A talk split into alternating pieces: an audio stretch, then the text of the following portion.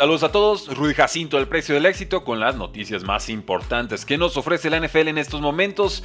Ninguna más importante que el futuro del quarterback Justin Fields, porque está haciendo un tour mediático en algunos podcasts con algunos eh, jugadores y dejó sus intenciones muy claras.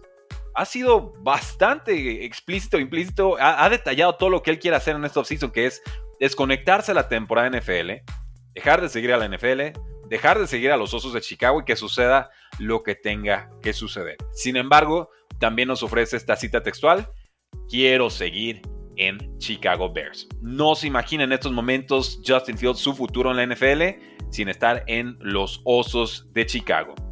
Es una cita larga, la voy a traducir en tiempo real y dice, sí, por supuesto, quiero quedarme, no me veo jugando en otro lugar. Si dependiera de mí, quisiera quedarme en Chicago. Amo la ciudad. La ciudad es fantástica. Los fans ahí son increíbles. Pero luego agrega, sé que es un negocio y no tengo control sobre ello, así que lo que suceda, sucede. Ni modo. ¿no? Básicamente se trata de que ya termine esto, que se resuelva la saga, es lo que nos dice, y que me digan si me van a cambiar o si me voy a quedar. Fin de cita. Esa es la postura oficial de Justin Fields después de que dejó de seguir varias cuentas y demás quiere sus vacaciones, quiere descansar, quiere desconectarse y si de él depende, quiere seguir en los Osos de Chicago. Sin embargo, me parece que el sentimiento no es mutuo y que finalmente sí será cambiado del equipo, lo cual nos lleva a la incógnita del día de hoy. ¿Qué equipo va a hacer ese trade por Justin Fields? Ya lo vimos el año pasado, estaba Lamar Jackson disponible, un quarterback con MVP de otra jerarquía, de otra ascendencia, que necesitaba una extensión de contrato. Nadie se interesó por él. Costaba dos primeras rondas, correcto, pero nadie ni siquiera levantó el teléfono para preguntar por él. Y ahora con Justin Fields podríamos estar viendo un escenario similar. Ahí les va. Nos llega en estos momentos información sobre los Raiders, Steelers y Broncos en relación a Justin Fields. Y la información o el rumor es que ninguno de los tres estarían interesados en el mariscal de campo de los Osos de Chicago. Vic Tafur de The Athletic nos dice que es altamente improbable que busquen a Justin Fields porque acaban de contratar a un coordinador ofensivo, Luke Getzi, que fue despedido trabajando con Justin Fields en los Osos de Chicago. Entonces no habría mucho apetito para que el quarterback que pensará Luke Getzi provocó su despido en Chicago, pues ahora venga y pueda provocar su despido en Raiders, ¿no? Me parece una forma muy burda de resumirlo, pero sí puedo pensar que no haya mucho amor ahorita entre los dos, después de una experiencia no tan productiva, tan reciente. Entonces, que básicamente, por ese lado, Raiders no estaría pujando por Justin Fields. Pasamos a los Steelers. Nos dice Mark Cavoli de The Athletic que pues, Justin Fields no va a ir a, los Steelers. Básicamente está siendo categórico en ese sentido. Él está pronosticando que el equipo va a renovar a Mason Rudolph y lo va a poner a competir con Kenny Pickett por el puesto titular. Una decisión muy conservadora que ya hemos criticado en suficientes ocasiones. No le va el caso a volver a hacerlo aquí. Justin Fields me parece mejor mariscal de campo que cualquiera de estos dos. El trade sería posiblemente por una segunda ronda. Eventualmente te pediría una extensión de contrato, pero viendo el roster de Steelers tampoco creo que sea imposible ofrecérselo. Si deciden ir con Mason Rudolph y con Kenny Pickett, eh, no sería mi recomendación, pero entiendo por qué lo hacen. Y así llegamos entonces a los Broncos de Denver. Nos dice Nick Cosmitter de The Athletic que no cree que los Broncos vayan a gastar el capital de draft para ir por un quarterback, ya que están bastante gastados. Sobre todo que les preocuparía eh, lo mucho lo poco que cuida Justin Fields el balón, ¿no? Tiene eh, de pronto algunos fumbles, algunas intercepciones eh, impropias de la posición. Sobre todo el tema de los fumbles sería lo que más se le podría reprochar. Y sucede más cuando el quarterback es más corredor, ¿no? Obviamente a mayor número de acarreos, mayor probabilidad de cometer entregas de balón. ¿Qué queda entonces? Si no va Raiders, si no va Broncos, y Steelers tampoco está interesado en Justin Fields, pues se reduce bastante la baraja de posibilidad, se complica el futuro de Justin Fields, sería el título del, episodio del día de hoy. Nos quedaría Atlanta Falcons, que también va a estar pujando fuerte por el quarterback Kirk Cousins, y quedaría Patriotas de Nueva Inglaterra. Quizás Washington Commanders, posiblemente Tampa Bay Buccaneers, pero creo que ellos ya tienen sus planes muy claros con draft y con Baker Mayfield respectivamente. La posibilidad de los Falcons ya la exploramos con Mauricio Gutiérrez en el episodio de esta semana. Lo de los Patriotas es un tanto eh, más intrigante porque nos dice el coordinador ofensivo de los Patriots, Alex Van Pelt, quien viene de los Cleveland Browns, que todas las opciones están sobre la mesa para la posición de quarterback. Y eso puede incluir a Justin Fields en un trade y que entonces el pick número 3 lo puedan dedicar a otra posición o incluso venderlo para acumular más picks. Pero eh, también podríamos tomar esta frase como que estarían todavía dispuestos a trabajar con Mac Jones como quarterback titular, que sinceramente como aficionado a los Patriotas no es la opción más esperanzadora que le desearía a la franquicia. Pero sepan que los Patriotas podrían estar en la puja por un Justin Fields, sobre todo si el precio finalmente no es tan alto para adquirirlo. El hecho de que no esté Raiders, que no esté Broncos y que no estén Steelers en esa puja, me parece que hace más viable adquirir un Justin Fields por una segunda ronda de cualquier turno, ¿no? Alta, media eh, o baja. Todas las opciones de segunda ronda creo que serían aceptadas por Chicago en estos momentos, ya que los veo tomando Korak a Kelly Williams de USC y básicamente reseteando esa ofensiva. Así que sépanlo, damas y caballeros, de un día para el otro, de pronto el futuro de Justin Fields no se ve tan claro como en algún momento se especuló en esta offseason. Y por eso hay que estar tan al pendiente de las noticias, porque la NFL no termina, nosotros tampoco.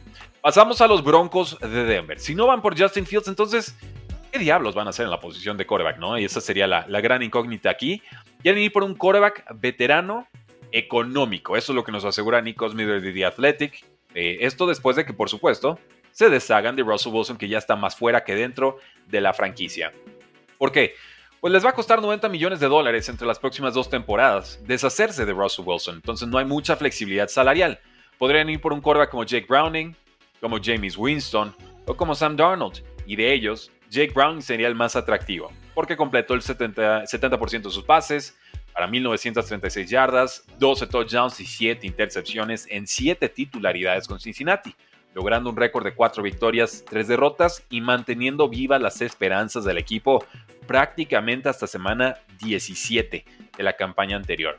Ahora, James Winston, con Sean Payton como su head coach, completó 59% de sus pases para 1170 yardas, 14 touchdowns y 3 intercepciones en 7 titularidades con los Saints, esto en 2021.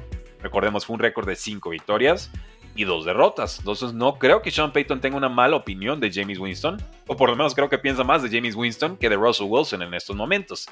Y ya si pasáramos a Sam Darnold, que de las tres me parece sinceramente la opción más desangelada, pues mostró algo de promesa como titular con las Panteras de Carolina, no tanto con los 49ers la campaña pasada, récord de 4 victorias, 3 derrotas, 59% de pases completados para 1440 yardas, 9 touchdowns, y 4 intercepciones. Entonces, para mí ese sería el orden de prioridad para los Broncos de Denver.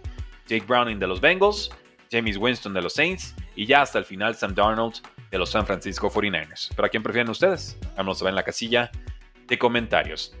Vamos con los Dolphins, nos dice el liniero ofensivo Teron Armstead, hablando de los Santos de Nueva Orleans, este es un gran exjugador de ese equipo, nos dice que no está pensando en el retiro a través de Barry Jackson del Miami Herald. Tiene 35 años, le dolió la derrota en enero, por supuesto, contra los Chiefs, pero que quiere volver una campaña más. Estuvo lastimado en 2023, solamente jugó en 10 partidos, permitió una captura, 0 golpes a corebacks y solamente 6 presiones. Pro Football Focus lo calificó con casi 80 en protección de pase y casi 80 en eh, protección terrestre o abriendo carriles en el juego terrestre. Es una calificación bastante buena para un jugador muy, muy veterano. El tema es que las lesiones que tuvo fueron varias. Rodilla, tobillo, espalda y cuádriceps. Básicamente el injury report decía a Turn Armstead le duele todo el cuerpo, ¿no? Pobrecito, y el tema de las lesiones, mientras más veterano te vuelves, más difícil es regresar de ellas. Pero si Armstead finalmente decide regresar y todo indica que así será, esto significa que solamente Dolphins tendría que preocuparse por dos posiciones en su línea ofensiva. Quizás por todas, pero específicamente por dos. Por el centro Connor Williams y por el guardia derecho Robert Hunt. Ambos van a ser agentes libres en este offseason. Con las Águilas de Filadelfia se le está vinculando mucho con el linebacker Josie Jewell y con el safety Cam Crow. Eh, nos dice Tim McManus de ESPN que los Eagles estarán buscando tanto linebacker como safety para apuntalar una defensa que fue número 31 en touchdowns permitidos la temporada pasada. ¿Por qué Jewel? ¿Por qué Josie Jewel? Él ya trabajó con el nuevo coordinador defensivo Big Fangio tres temporadas con los Broncos de Denver, del 2019 al 2021. Tiene 29 años y sumó 108 tacleadas y 3 capturas la temporada anterior. Calificación Pro Football Focus de 67. Linebacker, por supuesto, una de las grandes debilidades en la defensiva de Filadelfia. Parece una adquisición razonable con algo de experiencia en ese esquema. Creo que funciona, tiene mucho sentido esa contratación.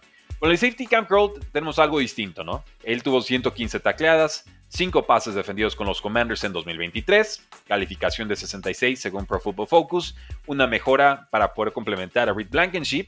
Y bueno, esa me parece una opción razonable. No ha tenido experiencia con Big Fangio hasta donde yo sé, pero como safety baratito, razonable, de la misma división, tengan en, mente a Cam Crow como posible safety nuevo de los Eagles. Otros jugadores que podrían llegar al equipo nos dicen que el safety Eddie Jackson, que fue cortado por los Osos de Chicago, podría llegar.